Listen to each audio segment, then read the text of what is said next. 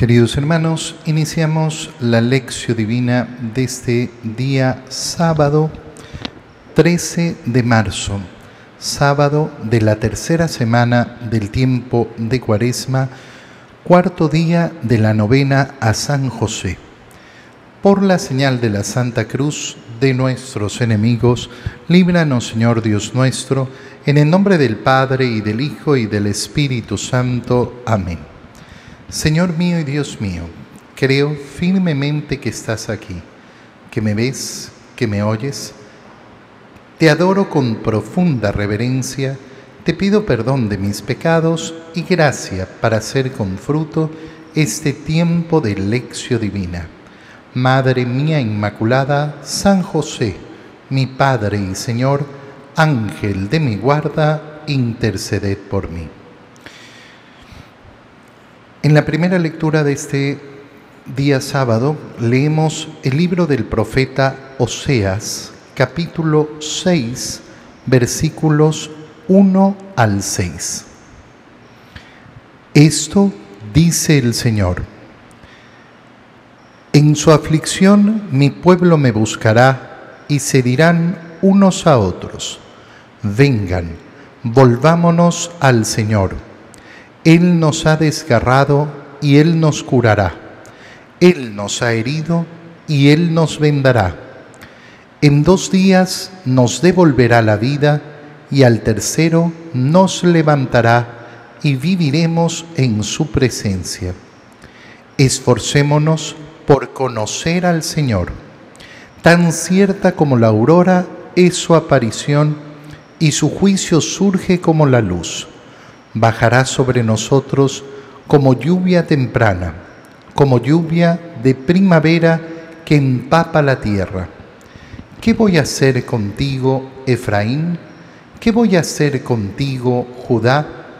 El amor de ustedes es como nube mañanera, es rocío matinal que se evapora. Por eso los he azotado por medio de los profetas y les he dado muerte con mis palabras, porque yo quiero misericordia y no sacrificios, conocimiento de Dios más que holocaustos. Palabra de Dios. Fíjate cómo en la lectura que acabamos de realizar del profeta Oseas, la idea central es justamente que nos fijemos en la misericordia de Dios en esa misericordia que surge efectivamente de un corazón que se abre a la misericordia. Y se abre a la misericordia a través del conocimiento de Dios. Es sumamente importante darnos cuenta de cómo están unidas estas dos cosas, el conocimiento de Dios y la misericordia. En su aflicción, mi pueblo me buscará. Y se dirán unos a otros, vengan, volvámonos al Señor. Esto es el espíritu que mueve nuestra cuaresma, esa aflicción de nuestro corazón, esa necesidad de nuestro corazón, que nos lleva a buscar a Dios. Tiempo de cuaresma significa ese tiempo de conversión y conversión, como lo hemos dicho, muchas veces significa orientar el corazón, corregir el rumbo de nuestro corazón para poder dirigirnos verdaderamente hacia el Señor. Por eso es que la cuaresma la tenemos que vivir todos los años y por eso es que el corazón que tiende a la conversión es una actitud constante en nuestra vida. ¿Cuántas veces tenemos que escuchar a personas que nos dicen, no, yo sí estuve muy pegado al Señor, estoy, hacía esto y hacía lo otro, y me perdí? ¿Y por qué me perdí?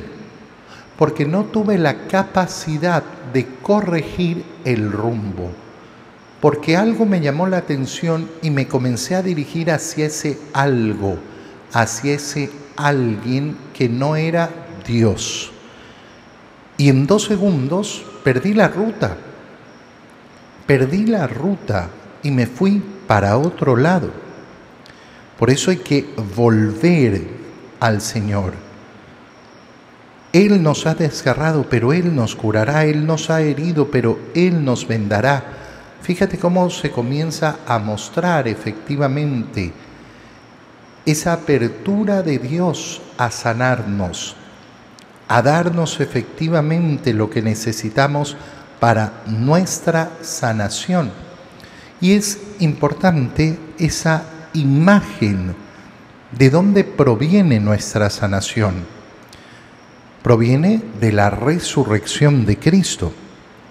En dos días nos devolverá la vida y al tercero nos levantará. Fíjate cómo esos tres días están presentes para decirnos de dónde va a brotar justamente la vida de gracia, de que Cristo vive. Y entonces en medio de la cuaresma ponemos nuestros ojos justamente dirigidos hacia esa Pascua de Resurrección, que es la fiesta máxima, la fiesta más grande, la fiesta más gigantesca, enorme y alegre que tiene un cristiano. No hay un día mayor, no hay un día más importante. Ya estamos a punto de iniciar la celebración del cuarto domingo de Cuaresma, domingo eh, letare, domingo de alegría, un domingo que en medio de la Cuaresma nos recuerda efectivamente cómo se está acercando ya la Pascua cómo viene llegando la Pascua y cómo vamos efectivamente a poner nuestro corazón en esa vivencia pascual. Y ahí viene entonces, ¿cuál es la acción que tenemos que realizar?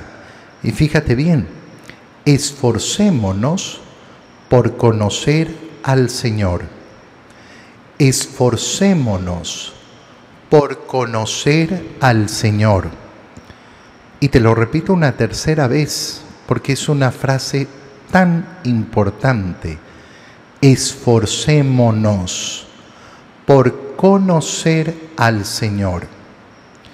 ¿De dónde parte, de dónde parte este, esta necesidad que tiene que ser un deseo de nuestro corazón de conocer al Señor?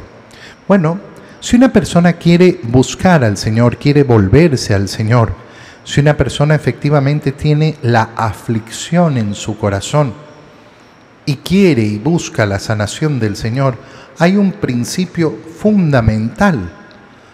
Yo tengo que amar al Señor, pero nadie ama lo que no conoce. ¿Por qué hay tantas personas que a pesar de tener fe, a pesar de creer en el Señor, por qué hay tantas personas que a pesar de haber recibido una, una vida cristiana, haberles entregado los sacramentos de la salvación, ser bautizados, ser confirmados, haber recibido la comunión. ¿Por qué a pesar de saber que cuando estamos en necesidades recurrimos al Señor inmediatamente, pero aún así no hay una verdadera conversión. Muy sencillo, porque no hay un conocimiento de Dios. Y ese conocimiento no se logra si no es a través de la vía del esfuerzo.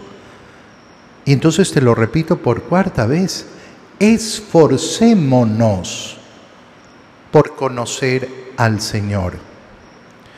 Yo no voy a conocer al Señor imaginándome a Dios.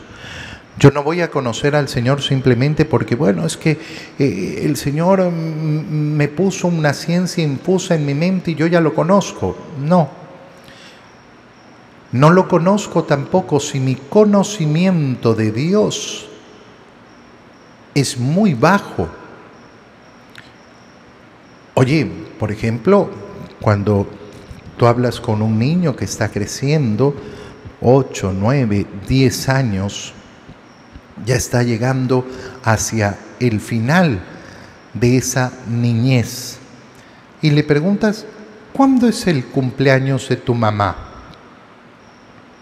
Y resulta que ese niño no sabe Es normal que un niño no sepa la fecha del cumpleaños de su mamá. Muy bien. No pasa nada, porque le avisan todos los años y qué sé yo.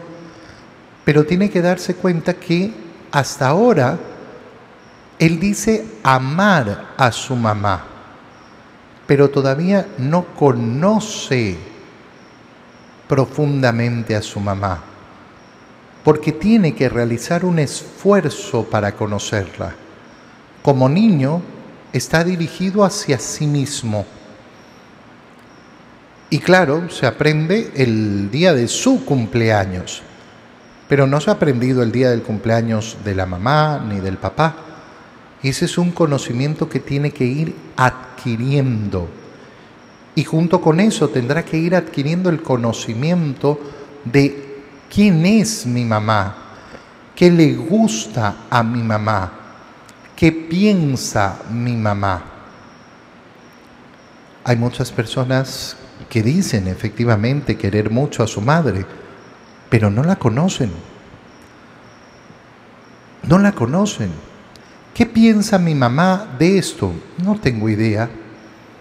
¿Cómo, cómo, no, no, no, sabes qué opina tu mamá, qué piensa tu mamá? Qué... No, ¿por qué? Eh, es que nunca hemos hablado, nunca hemos conversado.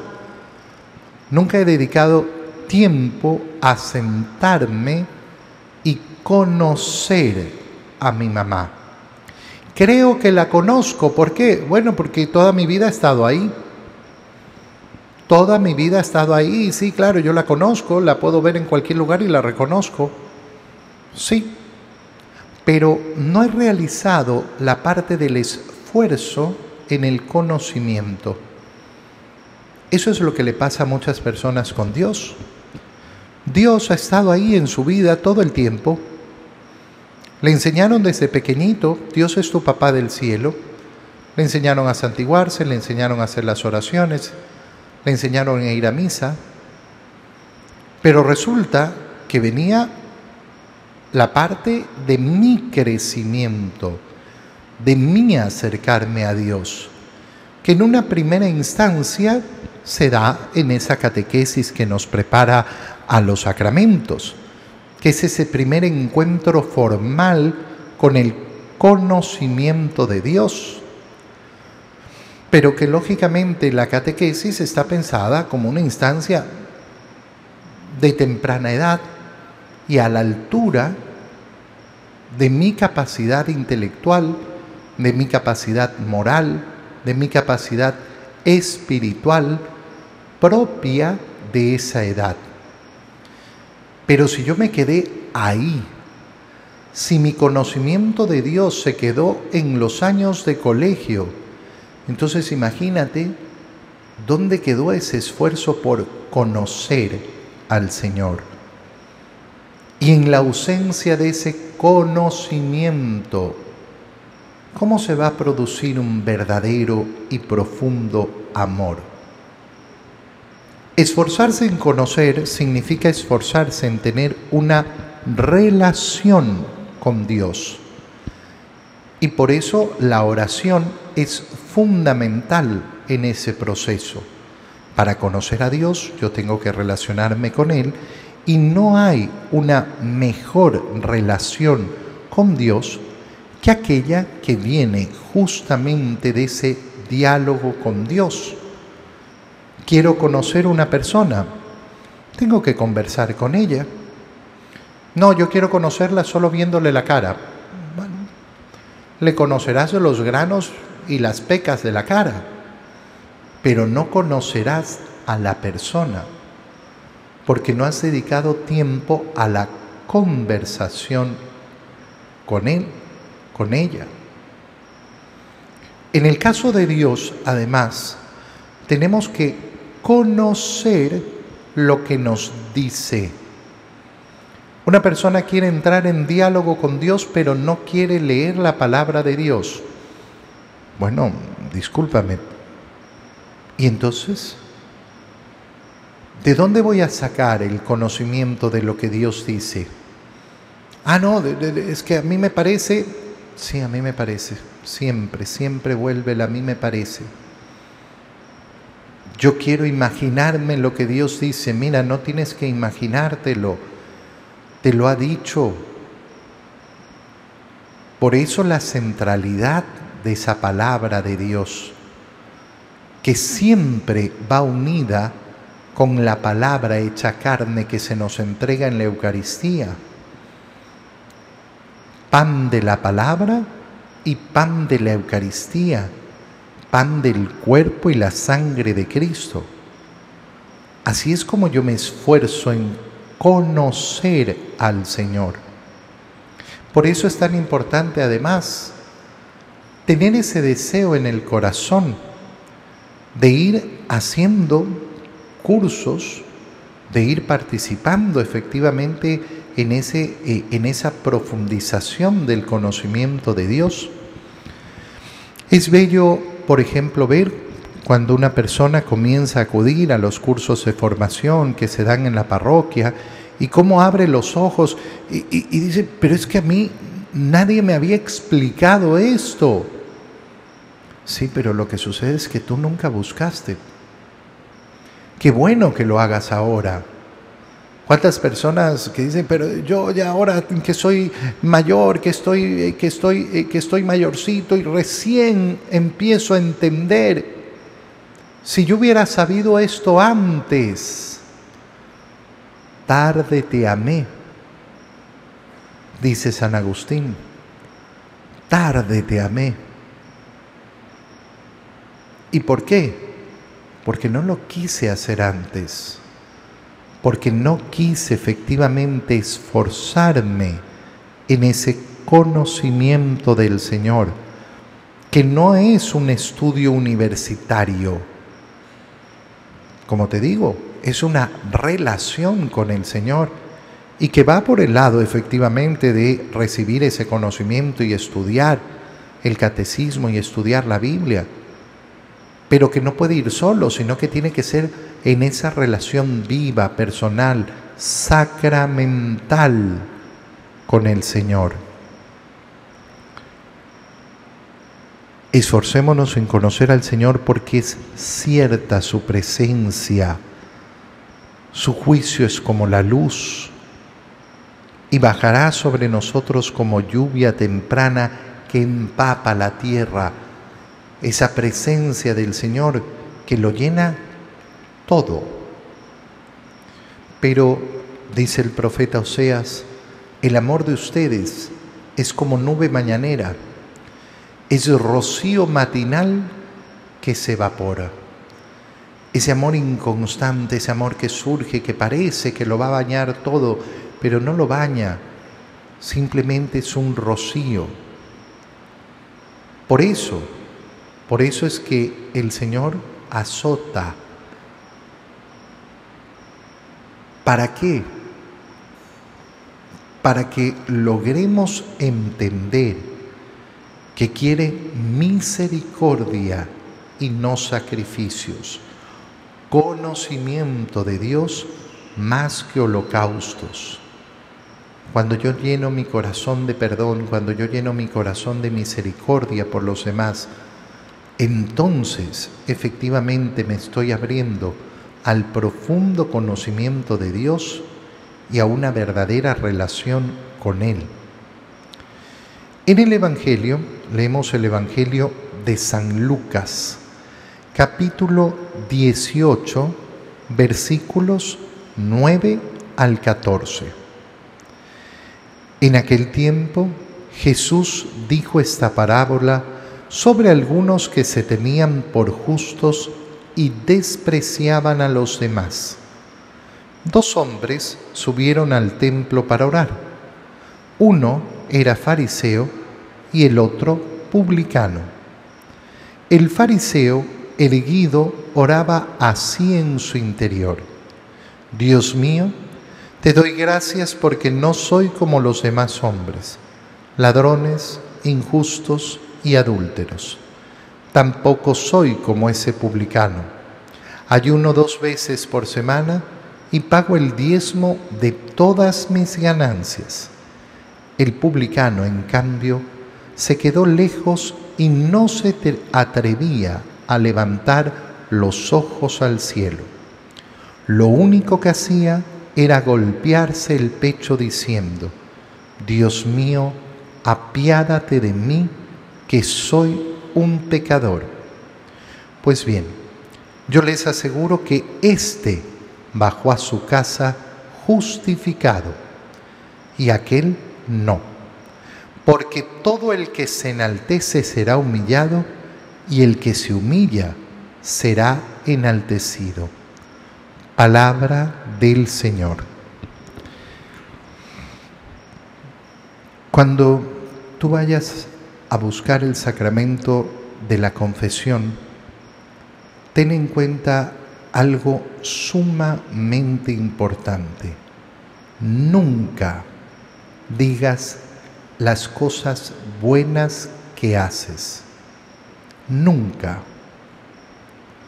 Nunca entres al confesionario a contar lo bueno que haces, lo bueno que eres.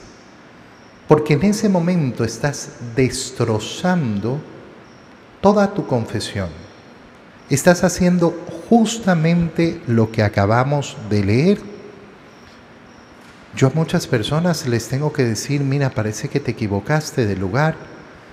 Este es el confesionario, no el halagatorio.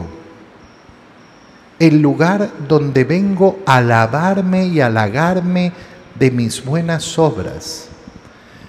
Yo rezo el rosario todos los días, yo soy bueno con los demás, yo hago no sé qué, yo hago obras de caridad. Muy bien, muy bien, pero disculpa, la pregunta que se te hizo al inicio de la confesión es, ¿cuáles son tus pecados? No cuáles son tus virtudes, cuáles son tus méritos, cuáles son tus obras buenas. Ah, pero es que yo quiero contar lo bueno que soy. Bueno, entonces Mm, invítame una, una taza de café. Y conversamos y me dices lo bueno, lo lindo que eres y lo maravilloso y cómo eh, eh, haces no sé qué y haces no sé cuánto. Maravilloso. Pero en el momento de la confesión, cuando yo entro al confesionario, no tiene que salir de tu boca ni una palabra referente a las buenas cosas que haces. Ay, pero uno no puede hablar solo de lo malo. Pues es que no estamos en una taza de café, no estamos en una conversación cualquiera, estamos en el sacramento de la confesión, el momento en que yo pido perdón a Dios, humillándome, humillándome así, con esa simpleza. Mira cuántas palabras llenan la boca de este fariseo te doy gracias porque no soy como los demás hombres, ladrones, injustos, adúlteros. Tampoco soy como este publicano. Yo ayuno dos veces por semana y pago el diezmo de todas las ganancias. Entra una persona al confesionario y empieza, bueno, ¿cuáles son tus pecados? Bueno, los normales. Normales. ¿Qué, qué, qué normales? Ah, los que hace todo el mundo. O sea, para ti todo el mundo peca igual que tú. Con lo cual acabo de poner una justificación por delante en mi confesión. He iniciado mi confesión con una justificación. Yo no soy más pecador que los otros, yo estoy ahí en, en, el, en, el, en la media. ¿Qué significa? Mira, hermano, significa una cosa muy sencilla, que no estás arrepentido, que no tienes propósito de enmienda verdadero, que no quieres cambiar, que no te duelen tus pecados. No nos sirve, no nos sirve este acto y por eso el Señor lo pone efectivamente de manifiesto. Tantas son las ocasiones en que yo le tengo que decir a las personas en la confesión, por favor, por favor, no hables de los demás en el confesionario. En el confesionario yo vengo a confesar mis pecados, los míos. Lo que pasa es que yo tengo una nuera que es muy mala y que no sé qué y que no sé cuánto y ella sí, y esto y lo otro. Disculpa, ¿acaso está esa nuera confesándose? No, pero es que yo quiero decir que con... estás justificándote, presentando por delante tu excusa. Como esta persona es tan mala, entonces yo estoy justificado para haberla tratado mal y para haberla insultado. Eso es lo que estás diciendo. Puede haber ahí un verdadero arrepentimiento, puede haber ahí una verdadera, eh, una verdadera búsqueda de esa gracia del Señor. No. Mira la simpleza, la simpleza de lo que hace este publicano, gran pecador Dios mío, apiádate de mí, porque soy un pecador, lo reconozco. Y en esa humillación y en esa humildad, en esa simpleza, este es mi pecado. Este es el pecado que vengo a presentar al Señor sin llenarlo de palabrerías, sin llenarlo de justificaciones sin pretender que son lo que hace todo el mundo. No, sin excusas, sin halagarme. Pero bueno, aparte de este pecado, yo sí hago esto y esto y esto otro. No, no, no. Ese, ese que con sencillez pide perdón al Señor, ese encuentra justificación. Te doy gracias, Dios mío, por los buenos propósitos, afectos e inspiraciones que me has comunicado en este tiempo de lección divina. Te pido ayuda para ponerlos por obra. Madre mía Inmaculada, San José, mi Padre y Señor, Ángel de mi guarda, interceded por mí. María, Madre de la Iglesia, ruega por nosotros. Queridos hermanos, que tengan un feliz día.